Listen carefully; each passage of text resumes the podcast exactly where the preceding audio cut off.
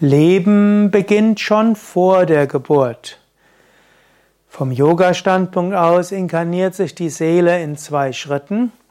Zunächst im Moment der Empfängnis und dann gibt es das Leben vor der Geburt und dann beginnt das Leben voll mit der Geburt.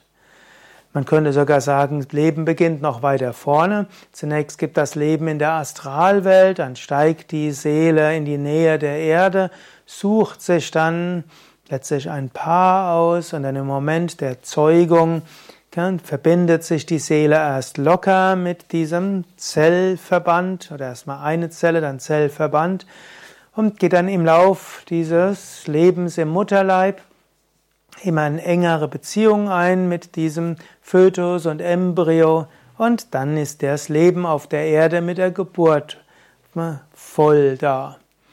Leben vor der Geburt ist aber eben auch ein Leben, wo das, die Seele sehr empfänglich ist. Man weiß heute, dass der, hm, letztlich der Embryo mitbekommt, was so alles passiert. Das Kind im Mutterleib äh, nimmt ja auch schon mal den Akzent der Eltern an und schon hm, die Sprache, die die Eltern sprechen, während das Kind im Mutterleib ist, kann das Kind zügiger nachher lernen.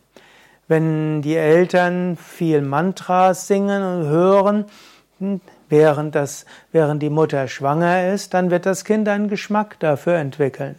Auch das, was die Mutter während der Schwangerschaft isst, wird prägen, was das Baby nachher mag und auch der Erwachsene mag. Also Gerüche und Geschmäcker und Klänge, all das wird auch geprägt in der Zeit, wo das Baby noch vor der Geburt lebt. Und daher hat die Mutter auch eine gewisse Verantwortung und der Vater auch.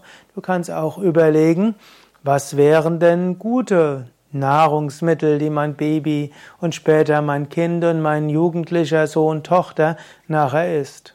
Also schon während des Lebens vor der Geburt ist wichtig. Ist so, wie du denkst, dass es gesund wäre, wenn dein Kind später so ist.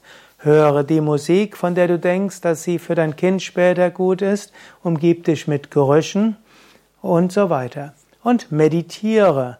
Wenn Eltern viel meditieren, dann ist das auch etwas, was dem Kind Kraft gibt. Gehe in einen Ashram.